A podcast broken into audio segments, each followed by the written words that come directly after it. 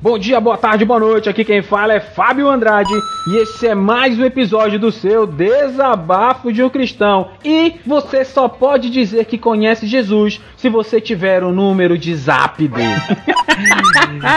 Bom dia, boa tarde, boa noite, galera. Aqui quem fala é Hélio Lima e quem é ele não sabemos.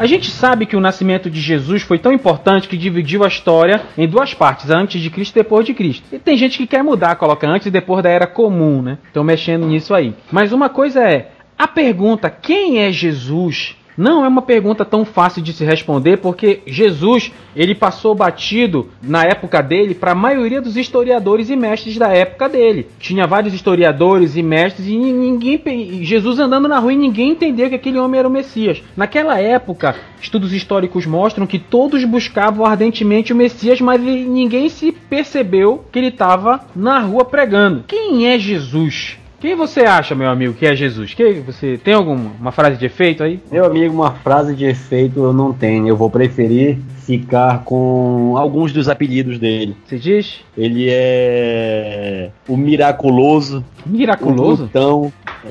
Plutão. o beberrão. Ah, o glutão. Isso. Ah, eu entendi Plutão. Eu falei, é que será que o mundo gospel inventou mais alguma coisa, né? Essas palavras é coisa de talhas. É, Deus, Deus o livre. Olha, é, não é uma pergunta muito simples de se responder. Primeiro, Jesus, é, muitos não perceberam sua passagem.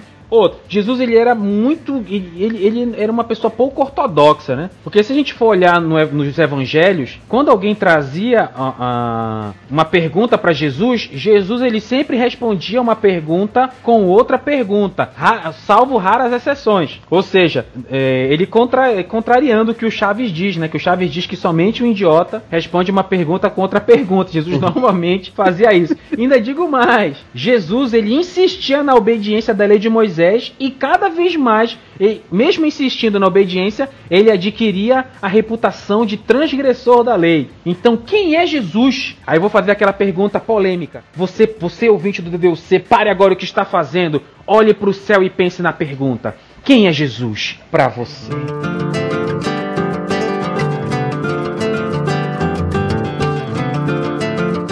Quero perguntar, Hélio, quem você acreditaria que seria Jesus? Ou como você acreditaria que seria Jesus? Sei lá, como, como você acha que devia ser a minha pergunta, hein? Você pode me dizer como eu deveria te perguntar?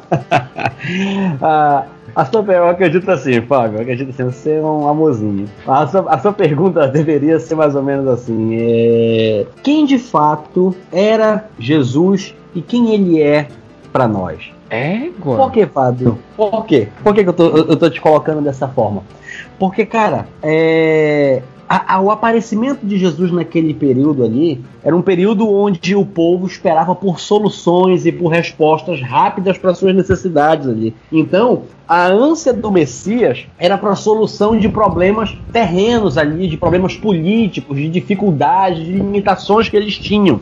Então, Jesus para eles ali não representava uma solução. Jesus para aquelas pessoas não representava o que de fato eles queriam que fácil. É, talvez muitos deles na entrada triunfal ali em Nazaré, ali naquele, na, naquele onde tem os ramos lá e tudo, o povo lá para receber o rei, talvez alguns estivessem esperando o Messias dobrando numa Suzuki, Ei, ou numa rapaz. Honda, numa CB, mas o cara dobrou em cima do jumentinho. Então alguma coisa ali não estava batendo. Eles esperavam uma solução e o que chegou para eles foi uma, um ser, uma pessoa completamente diferente. Olha lá, para você ter a noção do que é isso tudo que eu estou te falando. Quando a gente lê lá em João capítulo 6, a gente vê Jesus atravessou o mar da Galileia, foi lá pro outro lado, uma galera tava esperando eles lá, uma galera atravessou junto e todo mundo, quando chega lá, Jesus pega, se levanta e fala: Quem não comer da minha carne, quem não beber do meu sangue. Aí o povo começa a se questionar a respeito do que era aquilo.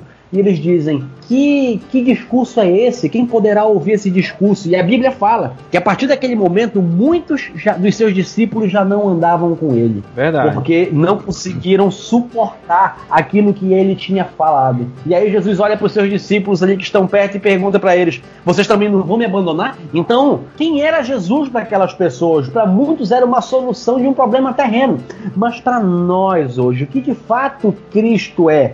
Será que Cristo está enquadrado naquilo que Paulo nos disse? Se esperamos Cristo somente nesta vida, somos mais miseráveis dos homens. Será que Cristo de fato eh, ele não é aquele que está pronto para ouvir o ruído das tuas lágrimas? Ou será que ele de fato está longe, continua longe? Que nós possamos meditar nisso aí. Se nós estamos esperando um Cristo como aquele povo esperava, como uma solução terrena, ou se nós estamos esperando um Cristo como aquele remidor dos nossos pecados. Então são tem essas duas questões que envolvem aí sobre o quem de fato é Jesus para nós. Quem de fato é Jesus para nós, né? Eu, eu gosto sempre de, de, pensar um pouquinho, por exemplo, quando você analisa a história de Jesus, nos quatro evangelhos, somente Mateus e, e Lucas falam do nascimento de Jesus. Entretanto, os quatro evangelhos falam da morte dele. E o que é engraçado quando a gente fala do nascimento de Jesus é que Maria estava despojada, desposada com José. Esse processo de desposar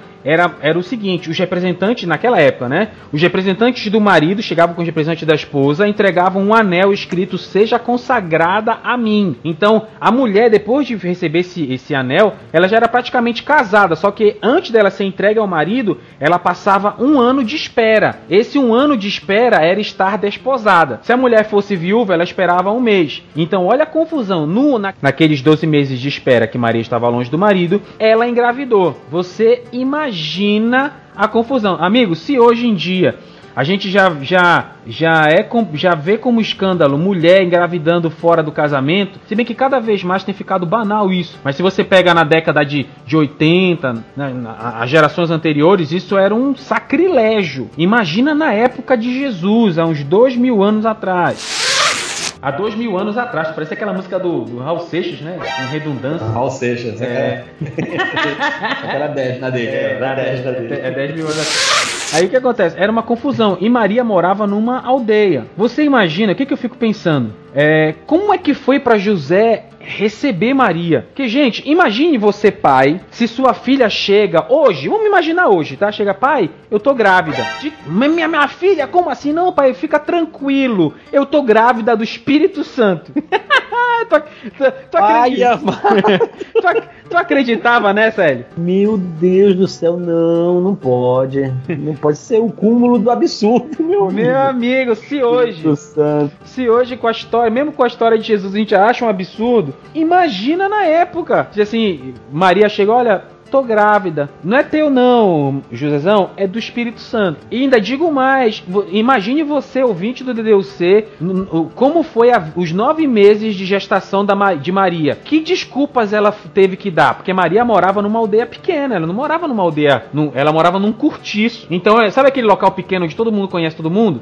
Todo mundo, olha aquela mulher tá desposada, não tá nem com o marido, já tá grávida. Olha aí. É que essa daí é kitnet. de rocha, né? Imagina. Kitnet, morador Kit... de kitnet. Morador de kitnet. Imagina, né? Ima... ainda tem mais. Imagina a confusão, as fofocas. Ima... E também na mesma aldeia morava Maria, de Maria morava Isabel, a mãe de João, né? Na, na aldeia, eu vi os fatos históricos, na aldeia, quando uma criança nascia, era acompanhado de festa e alegria. Só que Jesus, ele nasceu seis meses depois de João. E olha, a festa de Jesus, o nascimento de Jesus não teve nem festa, não teve parteiro, não teve nem nenhuma testemunha. Somente os animais, numa estrebaria, viram a chegada de Jesus. Né? E ainda pesquisei mais. Para o censo romano, aquele censo que José levou Maria, Maria teve, teve que dar luz e foi para estrebaria, é comprovado historicamente que José não precisava levar Maria. Somente o líder da casa poderia ir para fazer o censo romano e dar informação da sua família. Não precisava levar filho, não precisava levar esposa. Então eu acredito de todo o meu coração que José levou Maria para poupar Maria da fofoca e da humilhação na aldeia dela. Então quando você pensa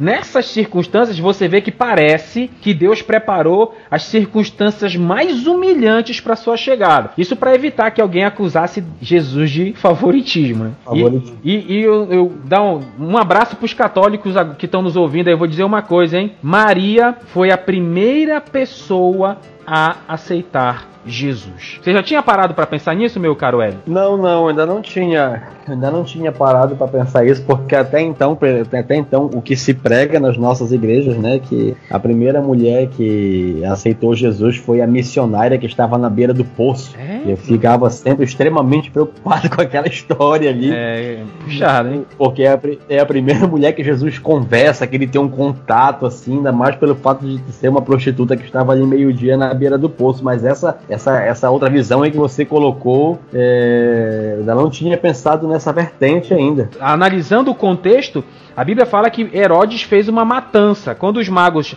falaram que vieram adorar o rei dos judeus e o Herodes disse: Olha, quando vocês encontrarem o rei, voltem aqui que eu quero também adorar o rei. Mentira, Herodes queria matar Jesus, né? Mas aí os magos, os magos advertidos por Deus, eles não voltaram, não voltaram pelo caminho para encontrar Herodes. Tem até uma pregação, olha a pregação aí, Hélio. Como a gente, naquela Bíblia ah. de estudo tem o que eles chamam de N-ROM, né, que é nota homilética, porque é para pregação. Olha essa pregação aí. Quando você encontra com Jesus, você nunca volta pelo mesmo caminho. Aí toma como texto base a história dos magos. Olha aí, boa essa, hein? Olha, eu, eu, eu, isso aí, de, depois de um charabacantas, fica um negócio bem forte. Tá bom, hein? Aí olha só. Fica, fica. Tu diz? Aí olha só como se passa. Tem gente que diz assim, mas caramba, Herodes matou do, crianças de dois anos para baixo, que cruel. É, existe relatos históricos que Herodes matou dois cunhados, ele matou a própria esposa Mariane, matou dois filhos. E cinco dias antes da morte de Herodes, ele ordenou a prisão de vários cidadãos e ordenou que todos fossem executados quando ele morresse, para que tivesse um clima de luto no país. Aí você me diz que é impossível Herodes ter matado criança de dois anos para baixo, Herodes era um homicida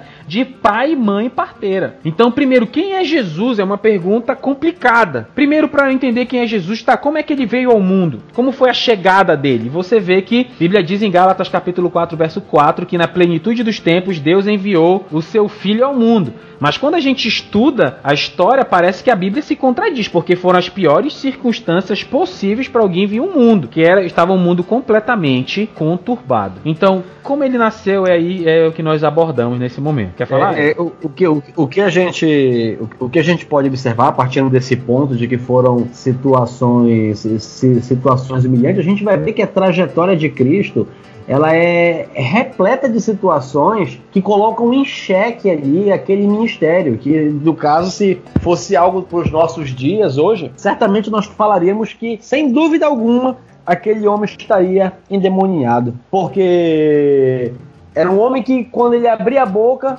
muitas pessoas que eram as autoridades da época iam de encontro com o que ele falava. Porque imagine você hoje. Hoje você traça um caminho, você está no caminho que você acha que é correto, e você, inclusive, tem uma liderança espiritual ali para lhe dizer que de fato você está no caminho correto. Mas depois chega uma pessoa apresentando um novo ensino, numa nova direção, com uma outra abordagem, no mínimo a gente vai rechaçar aquela pessoa ali. Vai deixar, vai, vai, vai esculachar aquela pessoa. Por quê? Porque o que ele está pregando vai de encontro com os nossos princípios, com aquilo que a gente crê.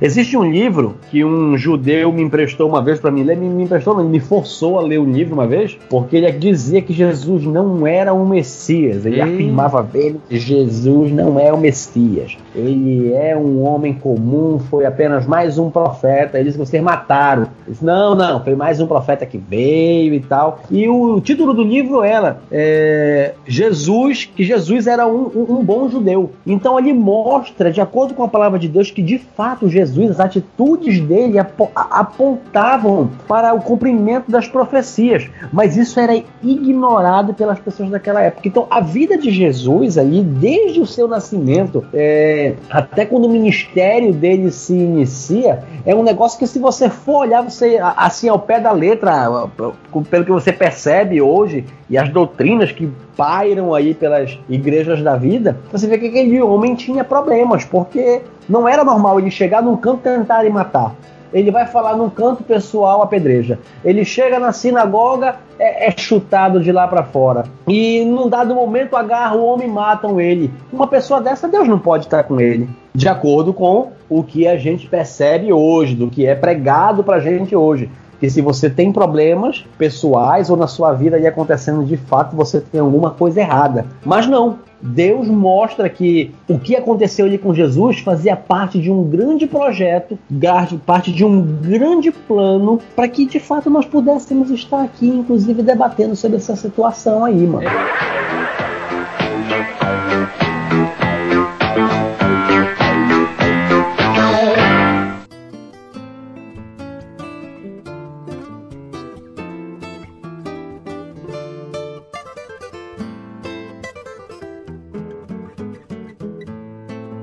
Quando você, quando a gente começa a pensar em Jesus, você vai começando a ver o quanto muitas vezes ele é um personagem contraditório, que ele abraçava, ele tocava em leprosos, pelas leis os judeus tinham as leis de Tahara, que eram as leis de puro e impuro, não podia ser tocado em leprosos. Jesus tocava em leprosos. Jesus fazia coisas dias de sábado. É, Jesus falava com mulheres. Jesus tinha muita coisa ali que as pessoas normalmente não gostavam. E o principal, por exemplo, eu, eu sou professor no, no, na, no ensino superior. Então, Jesus tinha um. Tinha um, um é, é, academicamente, Jesus tinha um grande problema ele não tinha o diploma de mestre, entendeu? Trazendo para, vamos colocar na nossa realidade. Jesus ele não tinha o diploma, ele não tinha nem graduação, não tinha pós, não tinha mestrado, nem doutorado, nem PhD. Então, Era eu.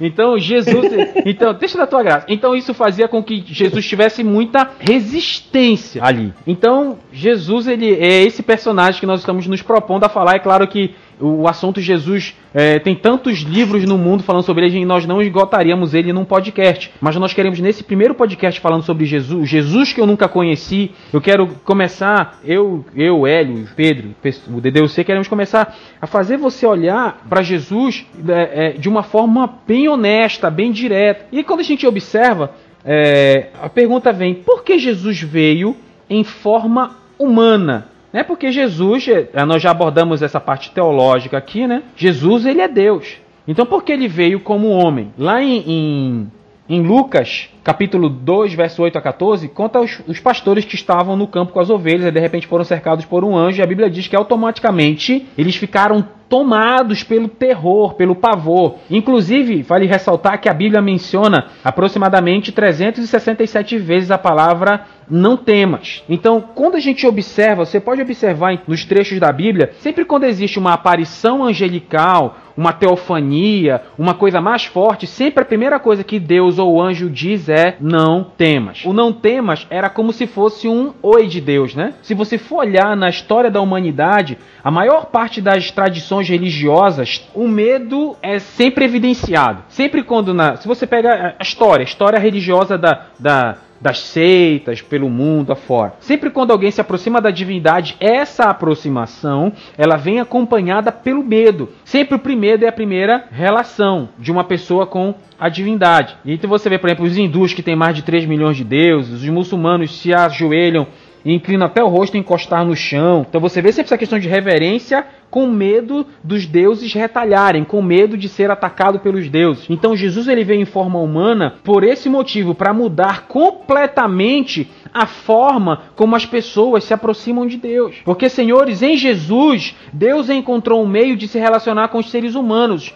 Ele, Deus encontrou um meio de se relacionar por um caminho que não passa pelo medo. Você ouvinte não precisa mais ter medo de se aproximar de Deus, porque Jesus, ele abriu o caminho, Jesus rasgou o véu. Como é que tem medo de um de um de um galileu que anda pelas ruas vestido um nômade? pobre. Como é que alguém teria medo de um nômade pobre? Sim, Jesus era pobre. Então Jesus mudou essa forma completamente. E, na verdade, Jesus não era pobre. Jesus ele se fez pobre para que eu e você fôssemos ricos. Tudo isso por amor a nós. A gente falou no, no, podcast anterior sobre se Deus realmente me ama. É até importante que você ouça o episódio anterior antes de você ouvir esse episódio que a gente está gravando agora. Deus, através de Jesus, veio um caminho que não passa pelo medo. E sabe o que é engraçado? Lá no livro de Jó, tem uma das acusações que Jó faz para Deus, diz assim: Deus, tu tem olhos de carne, tu vês como o homem vê, tu sentes como, eu, como o homem sente. Jó acusou Deus de não saber saber como as coisas funcionam na vida na Terra, porque Deus não tem corpo físico. Jó foi, foi forte nessa acusação. E eu entendo que a vinda de. Jesus em forma humana foi uma forma de Deus também responder a Jó, dizer: Olha, Jó, eu sei o que você sente, porque eu vim aqui, eu sofri o que você sofreu,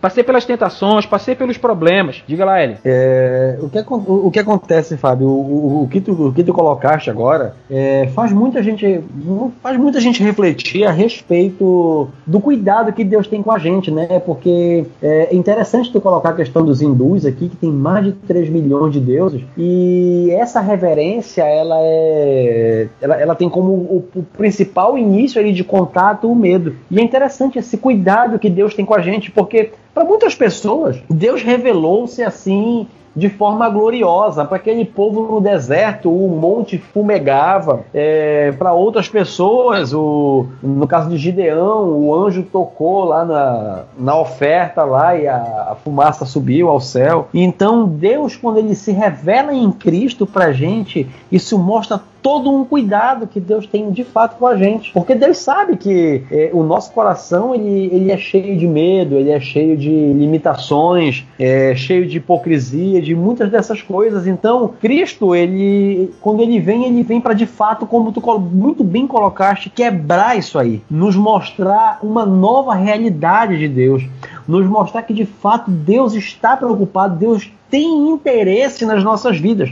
Existe uma prova no Antigo Testamento de que Deus ele está tão interessado em nós que ele nos ajuda até nas mínimas coisas. os jovens foram construir lá a escola dos profetas. Enquanto eles estavam trabalhando, o machado de um voou e caiu no rio. Então ele, naquela hora, ficou preocupado e disse: Ai, meu senhor, porque eu era emprestado. E naquela hora o profeta ali joga um graveto ali na água e um milagre acontece o machado boia na água. Então isso mostra pra gente que é, Deus ele tem um cuidado muito grande conosco. Ele tem esse cuidado e essa preocupação com, com o homem pecador. Um exemplo mais, mais para trás ainda, quando o homem peca lá no Éden, quando Deus coloca o homem para fora do Éden, e o homem pecou e cozeu folhas né, de figueira ali para se cobrir. Então Deus sabia que aquele homem, depois que ele saísse daquela condição ali que Deus colocou, ele iria passar intempéries, frio, calor e muitas outras coisas que iriam acontecer com ele. Então Deus vai na, na saída deles e prepara roupas de pele para eles,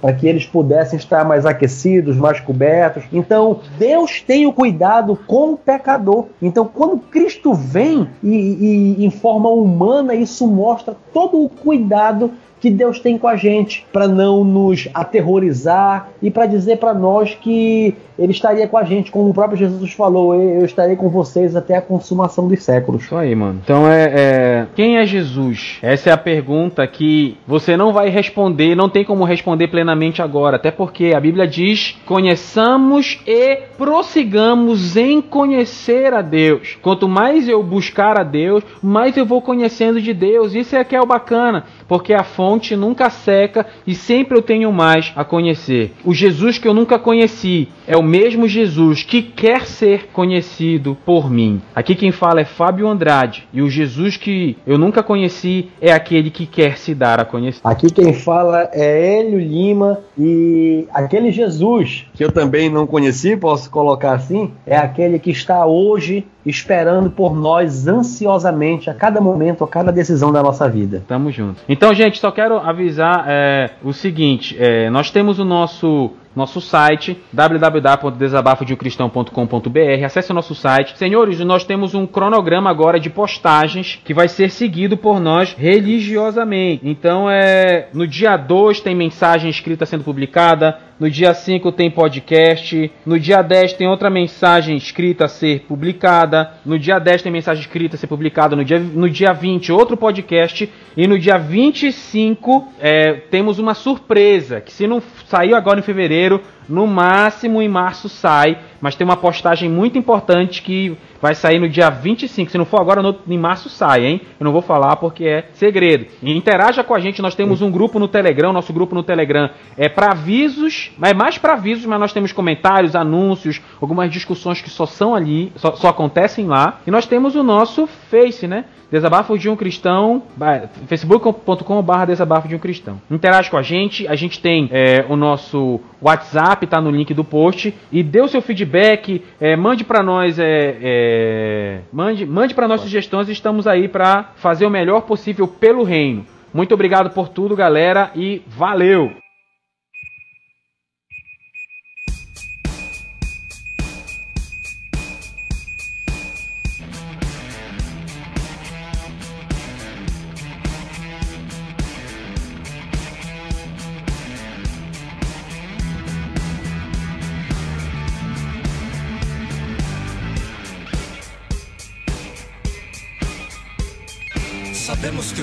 Conhecido por isso, se guardamos os seus mandamentos. Mentiroso é aquele que diz a verdade sem ter a verdade em seu ser. Não é novidade que o amor é a verdade, a luz que ilumina o caminho. Mas usamos os outros por amarmos as coisas e isso não procede de Deus. Assim diz a palavra de Deus. E não é. Se até os demônios, por crerem em Deus, tremem de tanto temor. E se a fé que tem cara de viva é morta, ausente das obras de amor. Não é claro que crer é bondade, afeto, afago, carinho e calor. Do que adianta a língua dos anjos, profetas e tanto furor? Assim diz a palavra de Deus. E não.